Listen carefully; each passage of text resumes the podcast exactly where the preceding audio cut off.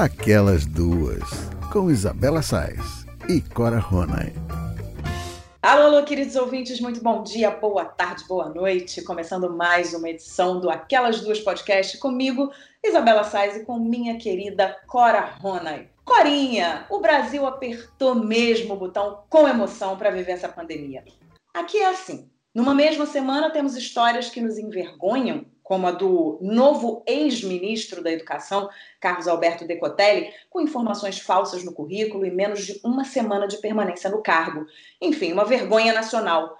Mas temos também momentos que nos enchem de esperança, como a live do nosso querido Gilberto Gil com a sua família, que nos fez esquecer por pelo menos duas horas os tempos duros que estamos vivendo. Aliás, essa alegria é tema da sua coluna dessa semana. Eu prefiro ficar com aquilo que me faz bem, mas está difícil ignorar o momento político do país. E aí eu pergunto, como é que você tá? Boa tarde, bom dia, boa madrugada, boa noite, minha amiga.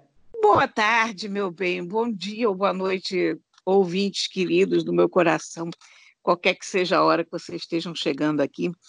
Ah, Bela, essa essa live do Gil me fez muito bem, sabe? É uma coisa tão gozada esse poder da arte, essa, essa essa propriedade curativa da arte. E essa live do Gil foi uma coisa que causou tanto impacto, porque a gente está vendo lives o tempo todo, né? Quarentena é isso, um desfile de lives. Uhum. Mas o negócio é o Gil. O Gil, a essa altura, é um sábio da tribo, ele é um guru de todos nós, ele, ele é uma tradução do Brasil que a gente gosta, né? Então, ele teve esse efeito universal dar alegria às pessoas, de, de resgatar uma visão de Brasil que a gente já não tinha, um, um Brasil carinhoso, um Brasil generoso. E foi uma coisa tão gozada que não foi apenas um sentimento que eu tive, assim, pessoal que pode dizer, ah, isso afetou essa pessoa porque ela estava assim assada, ou tem essa música assim assada. Não, isso foi uma coisa geral, porque qualquer rede social que se abrisse naquela hora, Facebook, Twitter, o que fosse, as pessoas estavam com um sorriso de ponta a ponta, e essas palavras felicidade, orgulho, alegria se repetiam em todas as mensagens. Sei lá, duas horas depois de acabada a live, eu ainda estava alegre por causa da live, porque foi uma coisa de: olha, o Brasil pode ser assim. O Brasil também é isso. Aquela música de São João, aquela coisa carinhosa, aquela pessoa sofisticadíssima, elegante, inteligente, do bem, que é Gilberto Gil. Então, a gente teve uma dose legal de um remédio que a gente estava precisando muito.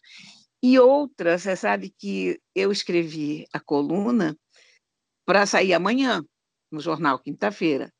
Uhum. Ontem eu abri o segundo caderno, Léo Aversa tinha escrito sobre o Gil. Eu hoje abri o segundo caderno Ana Paula Lisboa escreveu sobre o Gil. eu amanhã eu escrevo sobre o Gil. Por, e é, porque parecendo até que a gente combinou qualquer coisa. A gente nunca se fala. Eu, eu sou um amigo meu, mas a gente se fala por rede social e tal. Quando o Léo escreveu, eu ainda eu disse, bom, mas pelo menos vai ter a Ana Paula no meio. A Ana Paula mora em, em Angola, né? Em Luanda, então eu fiquei pensando, bom, ela vai escrever sobre alguma coisa de Luanda, todo mundo até lá já que nada, minha filha, isso foi um festival Gilberto Gil, e aí você vê como é que é os conspiradores da história quebram a cara, porque a essa altura bolsominions devem estar achando que o Globo mandou escrever sobre Gilberto Gil ou qualquer coisa assim. É, eu fiquei muito feliz é de... Que, que funciona a dinâmica da gente, quer dizer, que ah, o dono mandou, não sei o quê, e o patrão mandou, né, que sempre eles escrevem assim. Eu não uhum. sei se eles acham que o doutor Roberto baixa aqui como ectoplasma, ou alguém telefone e olha, tem que escrever sobre. É, Corinha, eu fiquei muito feliz quando eu vi, quando eu li a sua coluna, porque eu leio, os nossos ouvintes sabem que eu leio em primeira mão a coluna da Cora, porque na madrugada que ela escreve a coluna, ela manda para mim. Você manda para mim, você manda para Laura e para quem mais? Para Bia, né, Cora? É. é. Só para a família. Olha só, só para a família, tá vendo? Olha, eu sou muito privilegiada, gente. Aí eu leio na madrugada. Na madrugada, não, eu leio no dia seguinte. É, e li a coluna hoje da Cora e fiquei muito feliz, assim, me encheu de esperança, porque eu acho que a gente está precisando mesmo de pessoas é, como Gil, por exemplo, como a família dele. A gente está precisando de arte cada vez mais, porque eu acho que a arte enche os nossos corações de esperança de uma maneira geral. É, né? Então, foi muito bom ler o seu texto, foi muito bom ver a live do Gil, vi alguns trechos, e foi muito bom também, Cora, ver aquele vídeo dirigido pelo Andrucha, que os amigos do Gil fizeram para ele no dia do aniversário dele. O negócio é o seguinte: o Gil é uma pessoa cercada de muito carinho as pessoas gostam muito genuinamente dele. E isso transparece quando você vê as pessoas falando, você nota que essas pessoas não estão falando só porque admiram o cantor ou o compositor, não, elas admiram a pessoa humana, né? Uhum. O... Eu gostei particularmente do que uma amiga minha de Facebook, que eu não conheço, como a maior parte das minhas amigas de Facebook, escreveu. Ela deixou um comentário lá no, na minha página, a Rúbia Coelho, dizendo: Olha, Cora, já que você consegue falar com ele, com Gil, né? Diga-lhe que somente hoje, depois desses quase 100 dias de tristeza, pude ficar tão feliz que estou chorando. Dancei o tempo todo, cantei, me uhum. emocionei, queria muito agradecer o bem que ele me fez. Que bonitinha. Aí você vê que ponto importante ela toca, né? Depois de 100 dias de tristeza, é que ela conseguiu ficar feliz para chorar. É muito profundo, né, esse depoimento dela. Isso, isso, e isso, isso vai numa coisa psicológica importantíssima, porque quando a gente está muito em choque, muito triste, a gente não consegue chorar. É, você não consegue ter nenhuma reação, na verdade, né? Você fica. Tem que dar uma calibrada para poder chorar, né? Quer dizer, Sim. então ela deu essa calibrada nos sentimentos. Então, eu achei tão lindo esse depoimento dela, e, e aí a Jaqueline Oliveira e a Lúcia Vinheirão Vilaça também, elas escreveram logo debaixo no comentário dela, nossa, que lindo, é isso mesmo, foi exatamente assim que eu me senti, tal, porque é isso mesmo, ela traduziu um sentimento geral que a gente teve, né, de felicidade dentro do, do momento de tristeza, foi isso. Sim, é, e como você está falando, né, a gente vem ultrapassando um momento muito difícil, não só pela pandemia, mas um momento político muito complicado, e a gente teve aí, na última semana, eu fiz referência aqui é, quando eu estava abrindo o programa, a questão do ministro que não é mais ministro e que não ficou, não ficou nem uma semana no cargo, que você descobre que a informação é falsa do currículo, e aí você é atropelado por notícias como essa a cada semana no Brasil, a cada segundo no Brasil. Então é muito difícil realmente você lidar com tudo que está acontecendo, com essa questão de saúde, com essa questão política, e você não ter um sopro de esperança e você não parar também para olhar para as coisas boas que estão acontecendo. E é como você disse, o Brasil é isso. O Brasil também é bom. O Brasil tem um lado ruim? Tem. A gente está vivendo um momento político complicado? Estamos, complicadíssimo. Um dos piores momentos políticos da história. Ok mas a gente também tem coisas muito boas acontecendo. A gente tem gente muito boa no Brasil, né? A gente tem projetos muito interessantes sendo realizados. Então, eu sou dessas pessoas também que olham para o lado bom das coisas para que a gente não adoeça, para que a gente também não fique achando que é o fim do mundo e que tudo vai se acabar, porque a gente precisa se alimentar disso. Senão fica muito difícil em todos os sentidos. E aí eu acho que lives como a do Gil, é, vídeos como a gente assistiu e músicas e a arte, seja ela qual for, ela entra com esse papel na nossa vida. Entra para a gente respirar, para a gente ver que tem luz no fim do túnel. E como isso é importante. É como se esse Brasil legal tivesse afastado da gente. Por várias razões, né? Quer dizer, pela, pelo problema da pandemia, que nos afeta horrorosamente a, a todo mundo, mas, sobretudo, pelas crises políticas que esse governo cria todos os santos dias, né? Dia sim, outro também, a gente acorda com uma crise, com um problema. O, o karma, o, o, a vibe em torno desse clã Bolsonaro é péssima. Então, você não consegue ter sossego e você não consegue ter uma alegria porque todo o clima está pesado. Então, isso é muito chato, é horrível você viver num voodoo desses contínuo, perpétuo. Aliás, eu tenho pena, no fundo, quer dizer, estou eu aqui tentando ser boazinha, pena do bolso, dos Bolsonaro, porque deve ser horrível ser eles. Você imagina, esses caras todos vivem nesse clima dark, ruim, péssimo, persecutório, 24 horas por dia. Você já pensou o que, que é isso? Nossa, não consigo nem imaginar. É por isso, Corinha, que a gente precisa de Gilberto Gil, é por isso que a gente precisa de música, de livros, de arte para salvar. Só a arte salva. É isso aí, Corinha. Então vamos começar o nosso programa de hoje? Vamos embora. A gente começa falando sobre o novo marco regulatório para o saneamento básico. A precariedade no acesso à coleta de esgoto e água tratada é um problema conhecido do nosso país. Com a pandemia do novo coronavírus, o assunto ganhou força. Afinal, como adotar medidas de higiene para prevenir o contágio se grande parte da população brasileira não tem nem água limpa para lavar as mãos? O assunto vem sendo discutido no Congresso desde 2018 e, na semana passada, o Senado aprovou o projeto do novo Marco Legal do Saneamento Básico. O texto foi aprovado por 65 votos a 13 e ainda deve passar pela sanção do presidente Jair Bolsonaro. Os objetivos da proposta são a universalização do saneamento, o que prevê coleta de esgoto para 90% da população e o fornecimento de água potável para 99% das pessoas até o fim de 2033. Segundo dados do Instituto Trata Brasil, 35 milhões de brasileiros não têm acesso à água tratada e 100 milhões não possuem coleta de esgoto no país. Nós conversamos com o Fabrício Soller, professor e consultor jurídico da ONU e da CNI, a Confederação Nacional da Indústria. Ele explicou o que significa, na prática, o novo marco legal do saneamento. Vamos ouvir. Um dos principais destaques da modernização do marco regulatório do saneamento compreende na reorganização institucional e na reestruturação da Agência Nacional de Águas e Saneamento Básico enquanto entidade responsável por instituir normas de referência para a regulação dos serviços públicos de saneamento.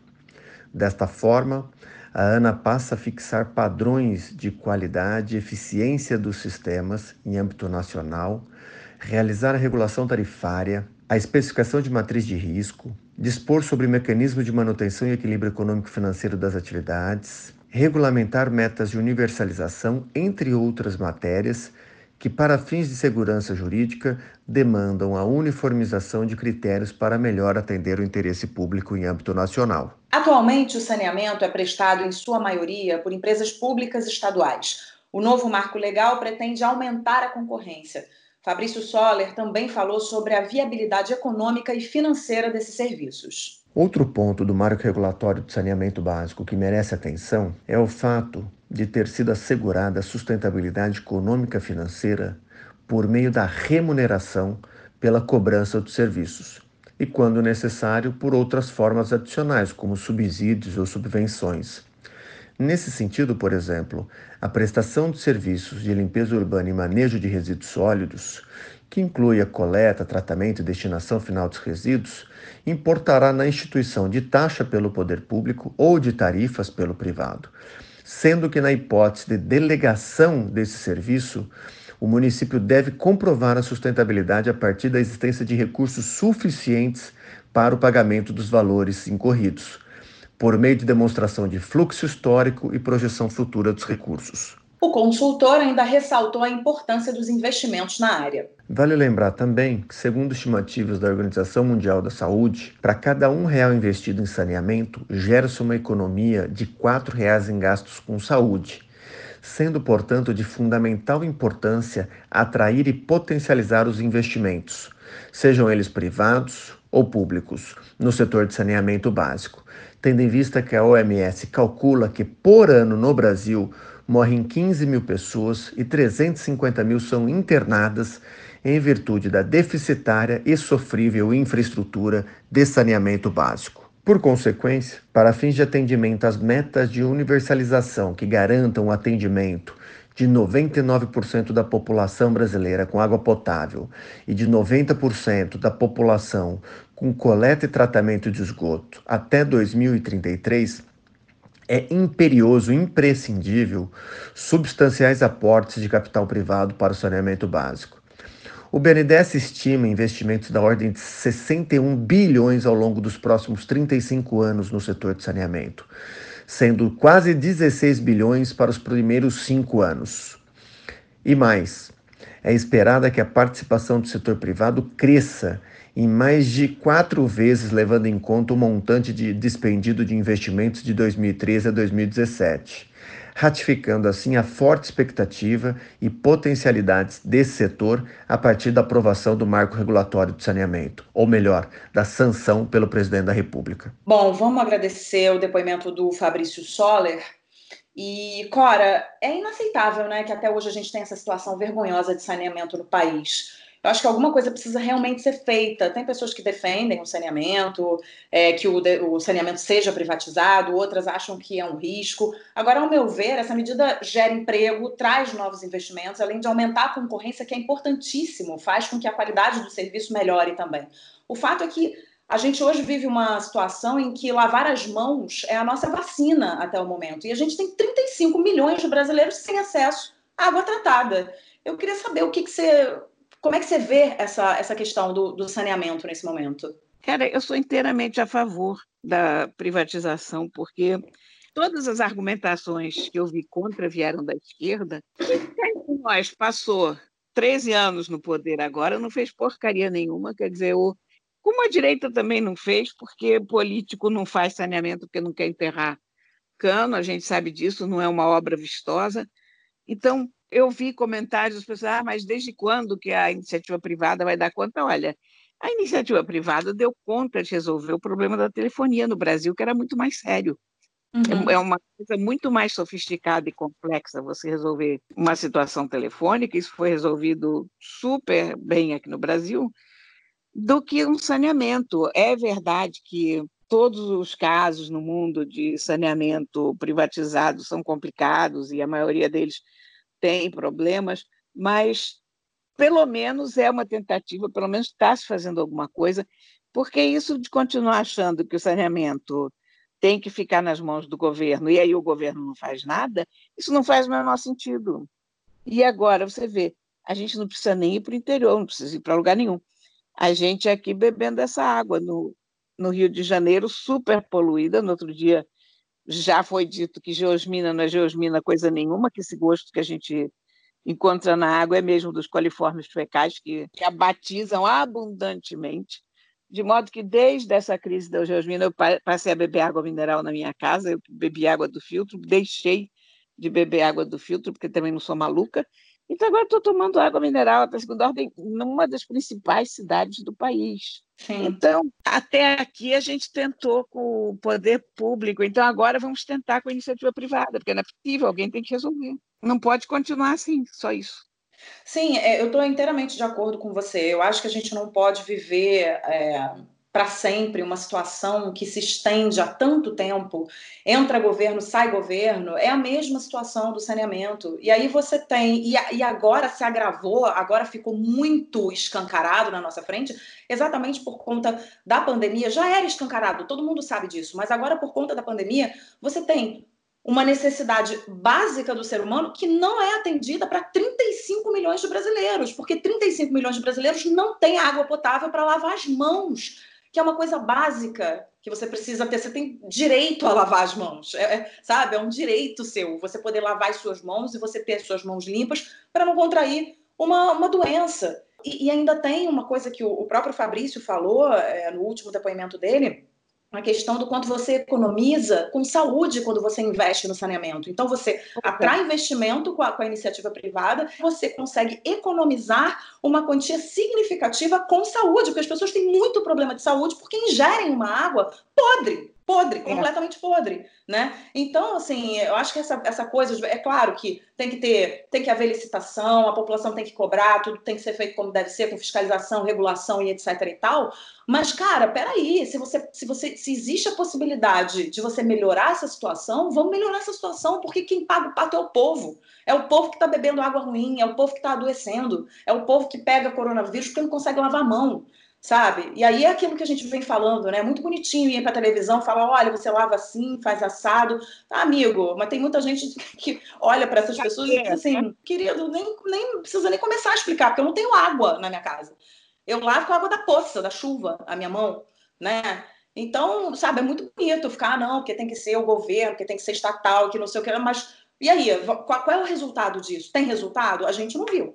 A gente não viu o resultado. É claro que você tem melhoras né? Você tem melhoras, melhoras graduais, mas é uma melhora muito pequena perto do que o povo brasileiro precisa, de verdade. É, não é, é inacreditável que a essa altura do campeonato a gente ainda tem esse problema. Quer dizer, que em pleno ano de 2020 a população brasileira ainda não tenha a questão do saneamento básico resolvida. Não, não dá para entender, isso é uma maluquice. É, maluquice completa. Bom, vamos seguir o programa, Corinha, e vamos falar agora sobre cultura, sobre arte. A gente falava de arte no início do programa, olha ela aí de novo. A gente fala agora sobre museus, bibliotecas e visitas virtuais durante a pandemia. Estudos da Unesco e do Conselho Internacional de Museus apontaram que 90% dos museus mundiais tiveram que fechar as portas temporariamente durante a quarentena. Além disso, 13% podem fechar permanentemente por conta da pandemia de Covid-19 as duas organizações também alertaram para a perda de recursos das instituições que precisaram ser fechadas. O Museu do Louvre, em Paris, vai reabrir na próxima segunda-feira, dia 6, após mais de três meses de portas fechadas. O museu mais visitado do mundo não permanecia inativo por tanto tempo desde a Segunda Guerra Mundial. No Rio, nós conversamos com o diretor do Museu Nacional, Alexandre Kellner, ele falou sobre a reconstrução do museu, que sofreu um grande incêndio em setembro de 2018, e sobre as mudanças trazidas pela pandemia. Não há como negar que uma pandemia dessas proporções não tem um efeito sobre as pessoas, seja na sua questão individual, da pessoa propriamente dita, da maneira como ela lida com essa situação, como também a sua questão profissional. Mas eu sei que parecerá um pouco contraditório no que tange a reforma do Museu Nacional, a reestruturação da nossa instituição, que tanto sofreu com o incêndio de 2 de setembro de 2018, a pandemia não teve um efeito tão grande assim.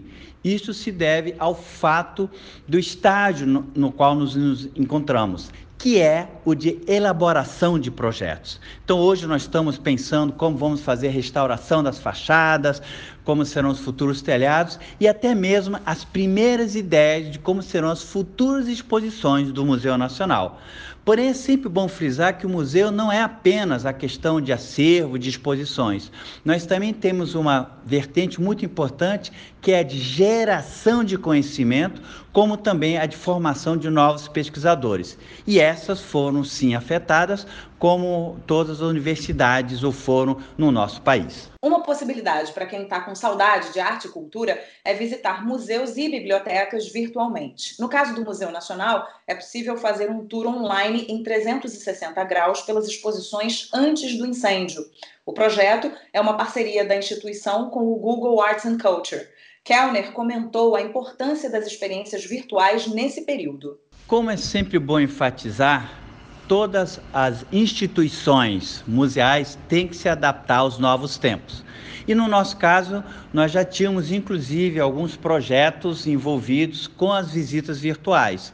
É claro que depois do incêndio, o Museu Nacional somente pôde ser visto desta forma. Nós também fizemos exposições presenciais, como a que foi realizada no CCBB sobre o resgate, como a exposição da Antártica realizada na Casa da Moeda eh, do Brasil, enfim, várias ações desse tipo. Independentemente de tudo, nós fazemos essas atividades, mas estamos realmente almejando abrir o Museu Nacional para visitação pública presencial tão logo isso seja possível. O diretor ainda reforçou que, apesar de ser uma tendência, as atividades em ambiente online não substituem uma visita presencial. Claro que todos nós nos perguntamos de que forma essa maneira de se relacionar com o público que está acontecendo hoje de forma virtual, ela vai acabar sendo fixada num novo relacionamento que instituições do tipo museu terão com seu visitante.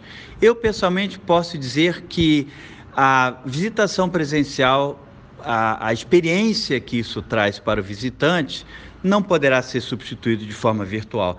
A forma com que eu vejo é que essas, essas ações virtuais, que são tremendamente importantes, elas despertam talvez a curiosidade do público para vir e ver de perto aquela peça que, que a pessoa viu é, é, de forma virtual. Não vejo como as exposições virtuais acabem substituindo a emoção que as exposições presenciais geram. A gente agradece muito uh, o Alexandre Kellner pelos depoimentos. E, Corinha, eu sei que você, como eu, adora um museu. Inclusive, nós fomos visitar. Uma das últimas coisas que a gente fez, né, antes da pandemia, é, foi é, visitar em primeira mão a exposição do Egito que teve no CCBB foi, aqui, foi. que né, que estava linda. Eu sei que você, como eu, gosta muito de uma exposição e eu concordo com o Alexandre quando ele diz que uma visita online, né, uma visita à distância, remota, ela não substitui, ela quebra um galho, mas ela não substitui uma visita presencial. Eu acho que é das coisas que a gente precisa estar em campo para poder sentir e aproveitar completamente o que está sendo oferecido. O que, que você acha? Você, você, se contenta com uma visita virtual a um museu? Não, realmente não. Eu é engraçado porque eu faço bastantes visitas virtuais aos museus antes de ir ao museu, quando é algum museu que eu não conheço ainda, sabe? Uhum. Quer dizer, quando, quando tem um museu que eu costumo ir bastante, como o Metropolitan em Nova York, por exemplo, eu conheço os quadros, eu vou, vou para visitar certos quadros, uma coisa ou outra, uh, ver uma nova exposição. Mas eu, antes de ir para qualquer museu em pessoa, eu vejo online, tento fazer um tour virtual, porque, infelizmente, a gente não tem todo o tempo do mundo para ficar dentro do museu. Então, eu, eu quero um pouco saber o que, que eu vou encontrar lá, porque às vezes você vai e você deixa de ver exatamente a coisa que mais te agradaria, porque você não tem uma ideia onde é que estava, ou, enfim, perto do que, para onde olhar. Então, eu, eu me familiarizo com o território que eu vou percorrer com as visitas virtuais. O, o meu uso principal para essas visitas virtuais é ir a um, a um museu ao qual eu vou em pessoa dentro em breve. Então, eu hoje praticamente não vou mais a, a um museu sem antes dar uma olhada nele virtualmente para ver o que, que eu vou encontrar lá, porque antigamente me acontecia de às vezes ir ao museu e deixar de ver exatamente o que eu mais gostaria por não encontrar, por não saber que estava logo ali, ou sequer que aquela peça daquele museu, às vezes acontece muito isso, né? Uhum. Você, você vai ao museu e depois você, diz, você viu não sei o quê, não, não sei o que estava lá, não, esse não sei o que, sendo qualquer coisa, né? Então, eu acho que uma visita virtual é linda como uma espécie de prólogo para o museu, mas é claro que eu estou falando isso de um ponto de vista super uh, privilegiado de quem pode ir ao museu e, e vai e tal, né? Mas uhum. eu, eu gosto de visitas virtuais, eu gosto de visitas. Tem algumas que te permitem visão 3D, então você usa óculos virtuais. Não é a mesma coisa, mas dá uma ideia. Você já sabe que você vai encontrar aqueles quadros lá. E, é, eu acho que. Enfim, você tem pelo menos uma ideia do que, que vem a ser aquele museu, né? Sim, sim. Eu acho que em tempos de pandemia é, é uma ótima solução, é uma ótima saída, né? As pessoas não estão podendo ir a museu. O museu é um lugar onde tem aglomeração, tem muitas pessoas numa sala só, principalmente as, as exposições mais badaladas, mais procuradas. Então, para a pandemia, eu acho que é uma ótima solução. Agora, para o dia a dia, é, não acho que essa moda pega. Ah, as pessoas não vão mais a museu depois que tiver tudo liberado e vão ficar em casa visitando, não, fazendo visitas virtuais. É, porque não. eu acho que é porque eu acho que museu tem muito a ver com experiência. Assim como eu acho que entrar numa sala de cinema não se compara para ver um filme, né? Para assistir um filme, não se compara você sentar no sofá da sua, da sua casa e assistir a um filme. É, que bom que estamos tendo a oportunidade de acessar plataformas diversas para assistir filmes diversos nesse momento de quarentena. Mas para mim não há nada mais é, impactante do que você sentar numa sala escura e olhar para aquele telão e assistir ao filme que você escolheu assistir. É, a experiência é muito mais rica, da mesma maneira que eu acho que você estando na sala do museu, que você indo visitar exposições, por exemplo, como uma das últimas que eu, que eu visitei também, é, em São Paulo, no Miss Experience, sobre o Leonardo da Vinci, eu não consigo, as pessoas que visitaram essa experiência, essa, essa exposição, sabem do que eu estou falando, é, eu não consigo imaginar é, só virtualmente, visitar essa exposição só virtualmente. Eu poderia até fazer o prólogo, como você falou, mas eu acho que a gente precisa estar presente, porque é uma exposição que você precisa viver aquilo pessoalmente, porque tem é muito sensorial. É, você, você tem muitas imagens, tem muito som, tem muita coisa acontecendo e tem todo o clima em que você é você é imerso num clima que está preparado ali para receber aquele público. Então, isso em casa, quando você acessa ele pelo computador, você não tem. Você pode até imaginar o que é, ah, nossa, deve ser legal, mas sentir mesmo, você não consegue sentir. E eu não consigo também imaginar assim museus que marcaram, me marcaram na vida, né? O, por exemplo, o Prado, o Museu do Prado na Espanha, um museu que eu adoro, o Museu do Rodin, com aqueles jardins maravilhosos e aquelas esculturas maravilhosas em Paris eu acho difícil assim você acessar um site e falar, ah, que legal, olha que lindo esse jardim. Não, você tem que estar no jardim, você tem que sentar naquele, naquele é, banquinho. O museu é a experiência, o museu, museu é, é, não, não dá nem para definir. Engraçado, você comparou com o cinema, mas eu acho que a diferença é maior ainda, porque. Ah, sim, também acho. Hoje em dia a gente já tem umas televisões enormes e a qualidade da, da, do vídeo é muito boa. Então, se você me dissesse, ah, você não vai pisar nunca mais no cinema, você vai ter que ver tudo dentro de casa, eu ia ficar chateada, mas não ia assim ficar horrorizada e, e chorar perdidamente durante não sei quanto tempo, não. Mas se você me dissesse, olha, você nunca mais vai pisar no museu, aí eu ia entrar em total parafuso, porque a experiência do museu é única, porque é o espaço Uhum. É, eu tenho, eu sou daquelas pessoas que sentam em frente ao banquinho e ficam horas diante de um único quadro.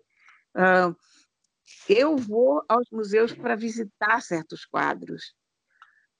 Uh, eu curto tudo no museu, o, o cheiro, o, às vezes o próprio fato de estar vazio ou o fato de estar cheio.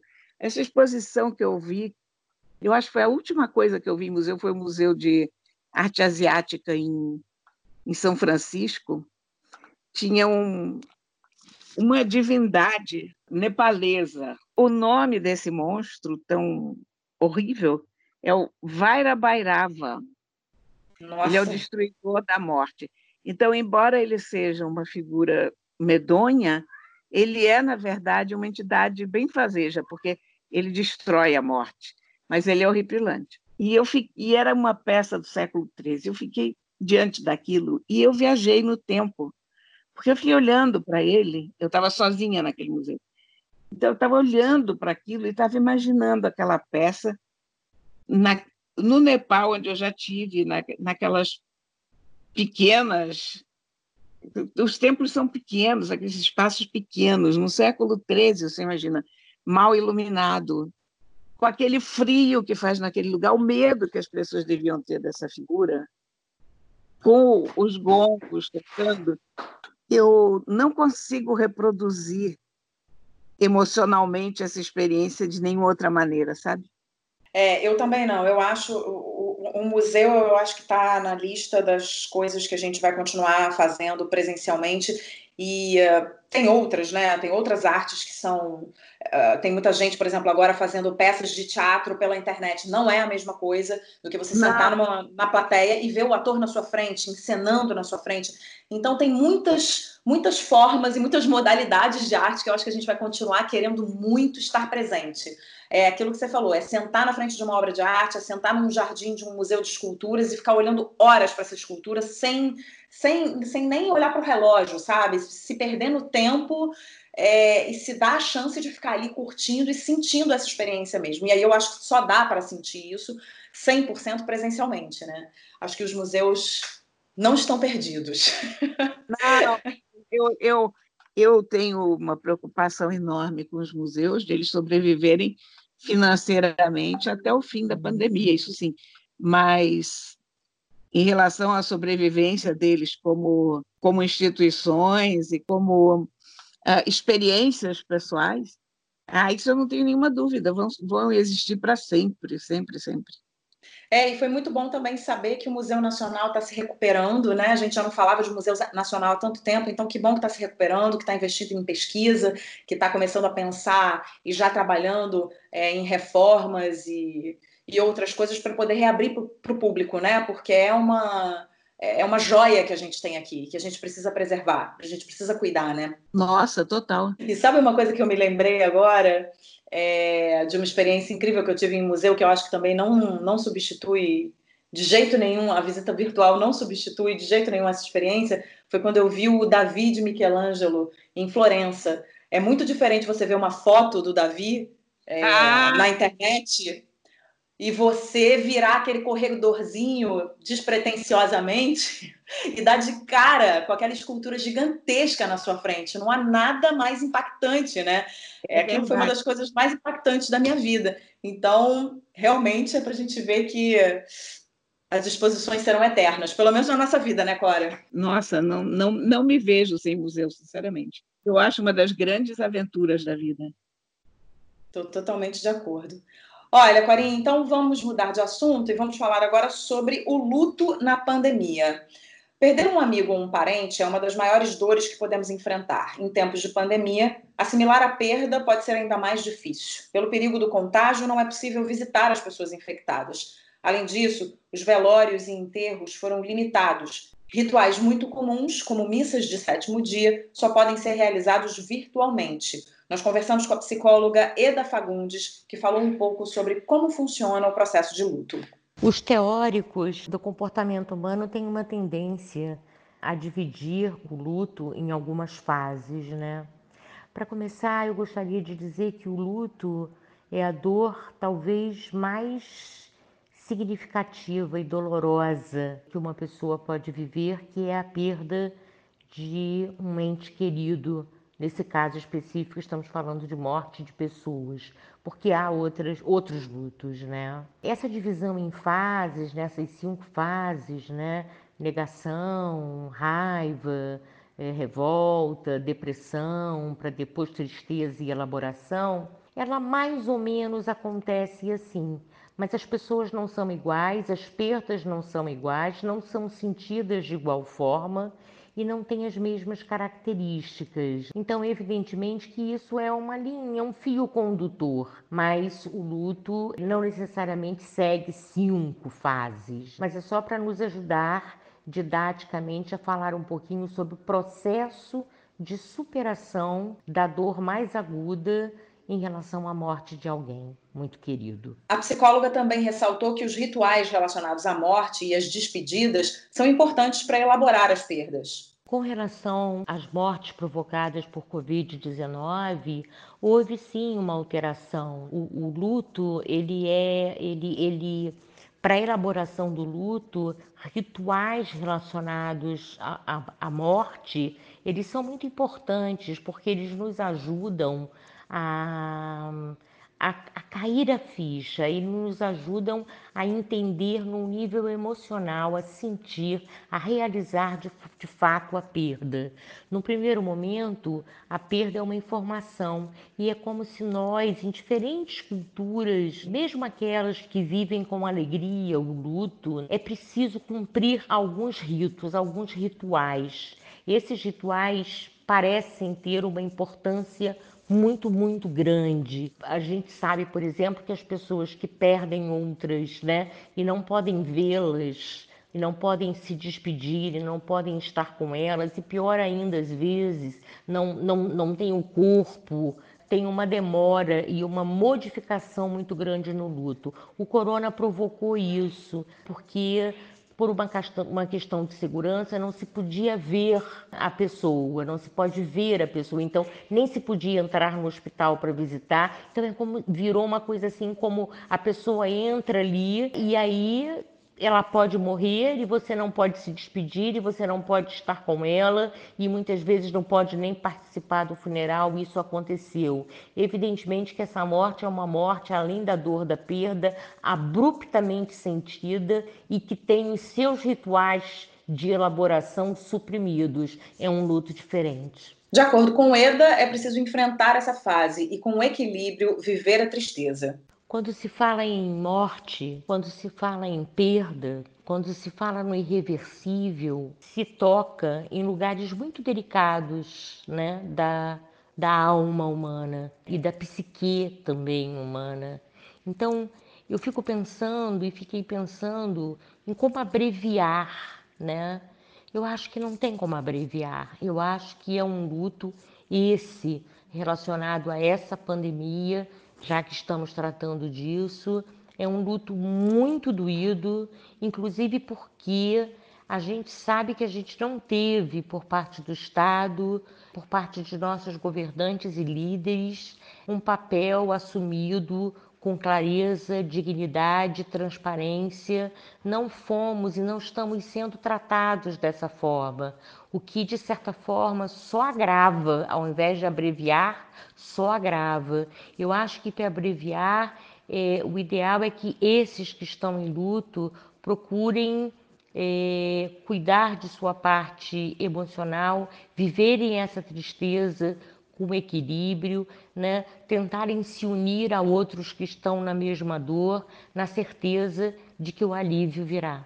Bom, a gente agradece a Eda Fagundes pelos depoimentos aqui no podcast. E, Cora, a gente já vem falando muito sobre esse assunto, né, desde que as mortes começaram a acontecer em grande número aqui no Brasil e no mundo. E uma das coisas que eu mais ouvi das pessoas é que realmente uma das maiores dificuldades dessa situação era você ter um ente querido num hospital e não poder estar ao lado dessa pessoa. Então, assim, é uma tortura para a própria pessoa que já está doente, muitas vezes entubada num CTI, não poder receber visita está longe das pessoas que ela mais gosta e também para a família dessa pessoa que quer estar perto e só pode ter notícias por telefone. E muitas vezes essas pessoas vêm a óbito e você não consegue nem realizar um enterro né, passar por esses rituais todos que a, Eda descreveu, que são tão importantes para você processar o luto e passar bem por ele. Bem, entre aspas, né? Porque ninguém passa bem por um luto, mas você passar por todas as fases e depois continu, continuar, a vida continua, né? E você continu, cons, conseguir continuar a viver de uma maneira boa, né? Para você e para sua família. E não ficar com aquele fantasma na sua cabeça de que você não se despediu do seu pai, da sua mãe, do seu avô, da sua avó, do seu filho, enfim. Muito difícil, né? É muito complicado, porque não é à toa que a gente tem os rituais fúnebres, né? Eles existem exatamente para.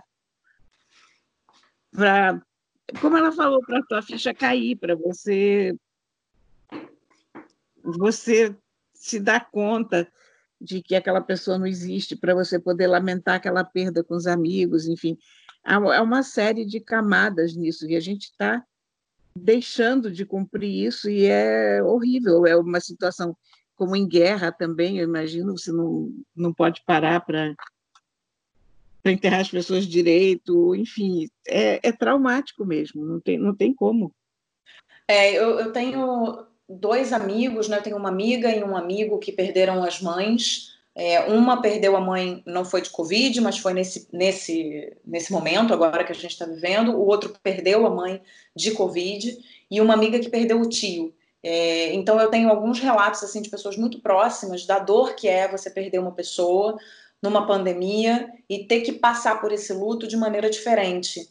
E também participei das missas de sétimo dia dessas duas mães, né? Do tio da minha amiga eu não participei, mas da mãe de um amigo e da mãe dessa minha outra amiga eu participei das duas missas de sétimo dia, o que é uma experiência muito nova para todo mundo. Você processar esse luto quando você está ali na vida normal, a vida antes da pandemia, você faz uma missa de sétimo dia, seus amigos vão, te abraçam, seus familiares estão ali junto, né? Você recebe todo aquele carinho com toque, pessoalmente. E numa missa de sétimo dia virtual, você vai lá, entra no Instagram da, da paróquia, da igreja, é, tem uma transmissão ao vivo dessa missa, e você assiste a missa e tem comentários, as pessoas vão deixando comentários, vão deixando palavras de conforto é, mas é uma experiência muito difícil. Eu imagino que seja para esses familiares uma experiência muito difícil, ao mesmo tempo que você, de alguma maneira, está sendo consolada, está sendo confortada, né?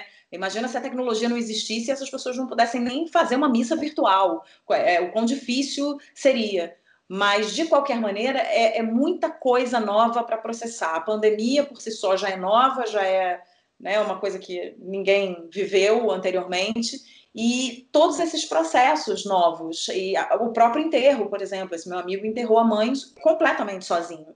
Né? Normalmente você tem um velório onde os amigos vão, abraçam, confortam, a mesma coisa da missa. Ele, tá, ele foi completamente sozinho enterrar a mãe. Então isso deve ser muito duro, muito duro para as pessoas. Eu, eu, eu não consigo nem imaginar essa dor, porque eu não passei por isso, né? Mas como eu tenho gente próxima e ouvi relatos, é, eu posso chegar um pouquinho perto de imaginar o que, o que isso provoca nas pessoas, né? É, não, eu, eu, eu, eu não consigo imaginar. Realmente não consigo. É muito triste. Tomara que a gente saia dessa rapidamente para que as pessoas possam se despedir, né?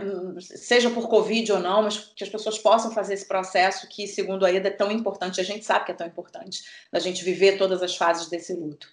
Bom, Corinha, vamos para último, para o último assunto da nossa, do nosso programa de hoje, que na verdade entra um pouco nas dicas. A gente vai falar agora da série Em Nome de Deus. Em 2018, uma investigação jornalística que começou no programa Conversa com Bial levou à condenação do médium João Teixeira de Faria, o João de Deus, por crimes sexuais contra mulheres. Agora, a série documental Em Nome de Deus mostra os bastidores da investigação e promove um encontro inédito entre algumas das vítimas. Dividida em seis episódios, a série estreou na semana passada no Globoplay. A produção também é exibida pelo Canal Brasil, parceiro do projeto. O documentário é costurado por depoimentos de sete mulheres vítimas de João de Deus que se encontraram pela primeira vez durante as gravações. Em Nome de Deus tem argumento e criação do Pedro Bial, direção de conteúdo de Felipe Aui e direção de Mônica Almeida, Giancarlo Belotti e Ricardo Calil. Corinha, você assistiu a série todinha e eu consegui assistir uhum. os, do, os, três primeiros capítulos da série. É, eu queria, você que assistiu inteira, acho que você pode falar melhor sobre as suas impressões. E, enfim, é, é, sei lá, é um absurdo essa história. Eu, eu, fico, eu fico muito impressionada. Diz aí, Corinha, suas impressões sobre a série. A minha impressão, primeiro, é uma série, vamos falar sobre a série como tal. A série está super bem feita, um documentário muito, muito bom, muito, muito denso, muito bem costurado. A equipe é de primeiríssima trabalho super bem feito. Então, isso é um ponto. Eu acho que vai ganhar tudo que é prêmio de, de documentário por aí. Uh, eu me aproximei desse documentário um pouco como se fosse só a questão. Oh, só, esse só está mal colocado, mas enfim. Mas como se fosse unicamente a questão do assédio sexual. Mas o que o, o documentário te mostra vai muito além disso, né? O João de Deus, para resumir, ele é um Al Capone, é, um, é a máfia, é impressionante. O, não, é, não é que só que ele, ele estuprava mulheres, assediava mulheres. O homem é um malfeitor de todo tamanho. Ele tinha uma bazuca no quintal de casa. Dono da polícia, dono dos políticos. Um, lavagem de dinheiro. É o que a gente tem ali é o retrato de um gangster, mas é um gangster da pior espécie, porque ele é um gangster que trabalha na fragilidade das pessoas. Uhum. Então, e, e o que é mais assustador é como isso aconteceu durante tanto tempo, às vistas de todo mundo, sem que ninguém levantasse suspeita ou quando as suspeitas eram levantadas, elas eram rapidamente abafadas. Então, é, é, é uma coisa espantosa. Aí você vê que não é que as pistas não estivessem lá, porque aí você tem um, um 60 Minutes australiano que vem, o repórter vem aqui no, no Brasil, levanta tudo, olha, eles são gangsters, eles são assediadores, etc. Mas ele está na Austrália, nada disso repercute aqui e não chega aqui. Então você fica totalmente chocada como a sociedade brasileira fechou os olhos para uma coisa que estava acontecendo na frente do seu nariz, literalmente. Sim, e muitas denúncias, né, Cora, não aconteciam por parte dessas mulheres, porque essas mulheres tinham medo, eh, como, como muitos dos personagens entrevistados no, no documentário dizem, é, ele é dono disso aqui. Ele era dono disso aqui, é. né? Ele, o cara tem é, o cara tem capanga, o cara, você faz uma coisa, você resolve abrir um, um barzinho na cidade, vem um capanga dele perguntar, o oh, que, que, que, que você tá abrindo esse barzinho aí?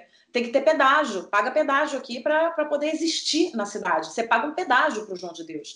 Então, é como você falou, é um gangster, é um cara que pensa muito além daquilo tudo ali. É, né, aquilo, eu, eu imagino que aquilo ali seja tenha sido um plano elaborado, não foi uma coisa de, ah, não, foi crescendo, foi crescendo, quando eu vi eu estava assim. Não, tem um plano elaboradíssimo por trás disso tudo, às custas das fragil, da fragilidade das pessoas, principalmente dessas mulheres que não tinham coragem de denunciar o João de Deus. E ainda bem que teve uma primeira mulher que resolveu abrir a boca para todas as outras seguirem no caminho dela. Tem uma outra coisa, as pessoas acreditam no poder dele, então tem medo de uma, além de, de outra coisa qualquer, quer dizer que são pessoas que estão lá indo em busca de cura, você imagina, para si ou para os seus parentes, e aí encontram um monstro, e você não, você não acredita nem em você mesma, porque você vê milhares de pessoas indo lá dizendo que aquele homem é sagrado, que ele tem parte com entidades poderosas e tal,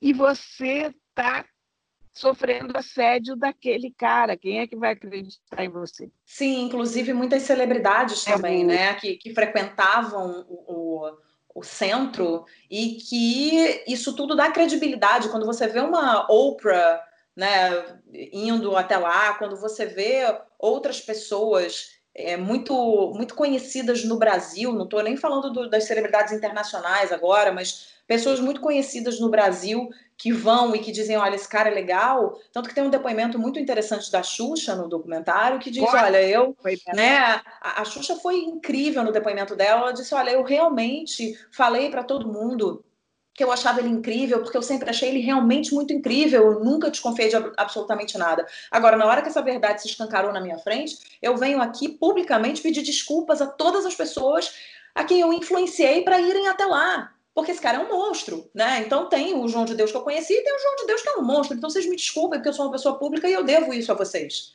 É, é mas é, mas é, é assustador, né? Como é que essa rede de mentiras e de, de cafajestagem vai se formando. E você vê que aconteceram coisas ao longo do tempo, por exemplo, a coisa do Rio Grande do Sul, que ele começou a atender lá, fez uma segunda casa lá. Uhum. E aí foi tocado da cidade, porque evidentemente assediou uma moça local.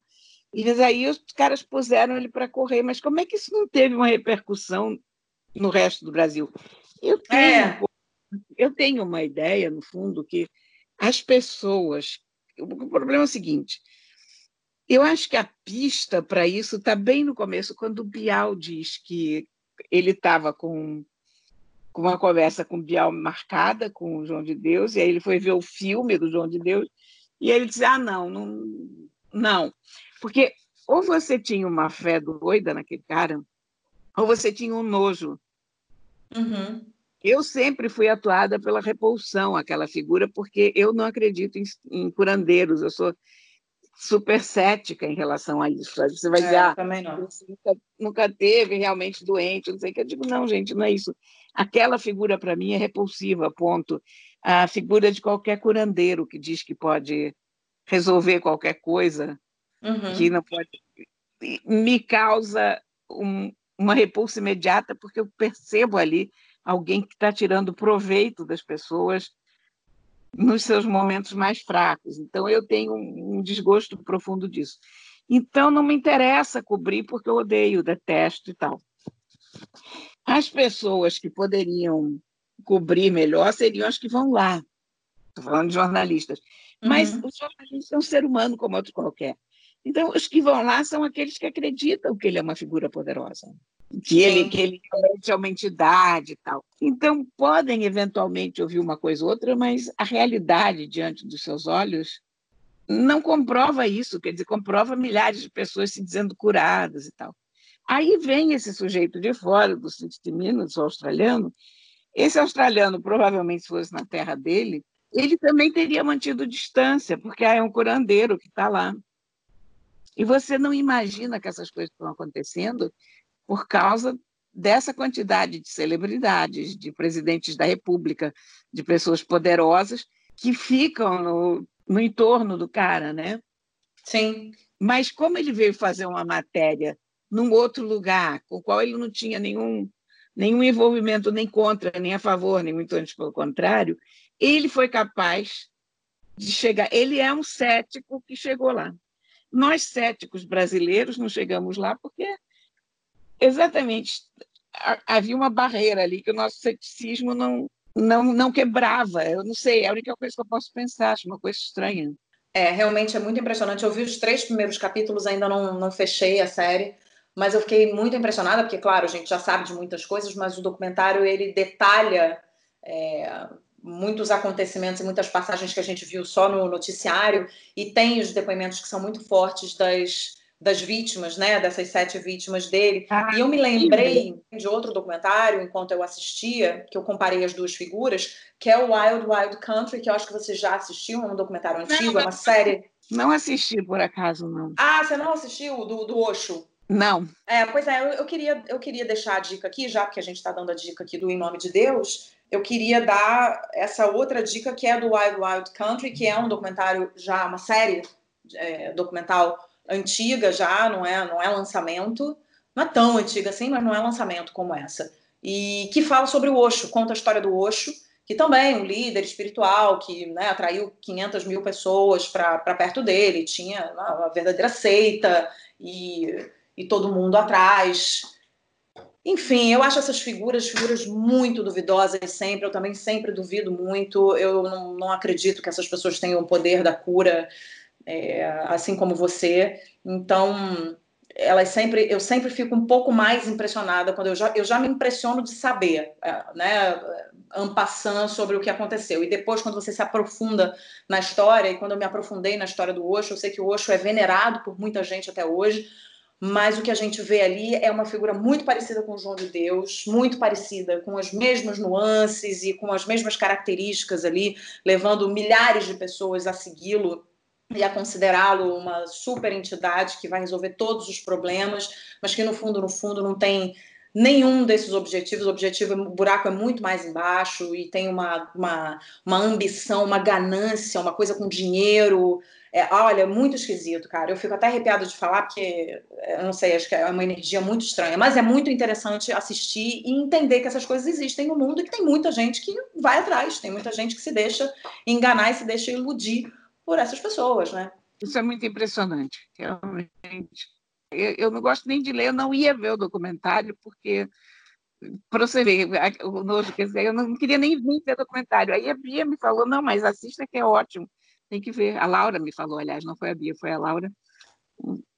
Tipo, não veja, porque não é só o que você está pensando, não é só a coisa de assédio, vai, vai muito além disso, tem, tem outras coisas que a gente não sabe. Muito bem, então tá aí as nossas dicas. Você tem alguma outra dica além dessa escolinha que a gente deu aqui, os dois documentários? Eu tenho, por acaso, uma dica de um Eu livro. também tenho uma. Conta a sua que eu conto a minha depois. Minha dica é a nova edição de A Descoberta do Mundo, que são as crônicas que a Clarice Lispector escreveu. Faz parte da nova edição que a Rouco está fazendo para comemorar os 100 anos da Clarice, está com uma apresentação gráfica linda, muito bonita. E, por acaso, quem escreveu o pós-fácil dessa edição fui eu. Então, ah, que legal. É, eu estou indicando, porque não só eu li, como eu escrevi. Essa eu não vou perder. É, então, então tem esse livro, do, se chama Descoberta do Mundo, é da editora Rocco, e são todas as crônicas do jornal da Clarice Lispector. E é curioso porque é uma outra Clarice, sabe? É engraçada a Clarice que escreve ficção e a Clarice da crônica são pessoas um pouco diferentes. E as crônicas são muito pessoais, elas têm essa coisa muito muito simpática de serem muito muito autorais, muito a vida cotidiana da própria Clarice, o que estava acontecendo. Uhum. Enfim, é, é um ótimo livro. Muito bem, e eu finalizo também com uma outra dica, que é um perfil que eu gostaria muito que os nossos ouvintes fossem conferir lá no Instagram, que se chama O Sabor do Piano.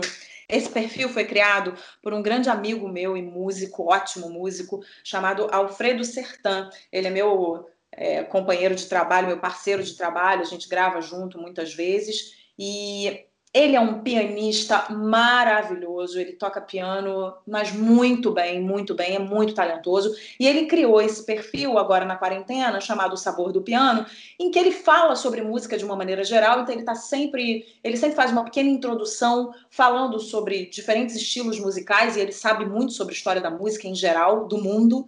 Então ele fala muito sobre a história da música, fala ali no, no início uns minutinhos e depois ele fecha sempre com um número. Ele faz ali, ele, ele toca uma música no piano para dar uma aliviada nesse momento tão difícil que a gente está vivendo. Então, eu quando vi, quando ele me convidou para seguir o perfil e quando eu vi, eu fiquei tão feliz porque o trabalho dele precisa realmente ser mostrado para todo mundo, para o grande público, ele merece. Então, tá aí a minha dica para o pessoal seguir o Sabor do Piano lá no Instagram, com esses vídeos maravilhosos e essas performances maravilhosas também do Alfredo Sertan.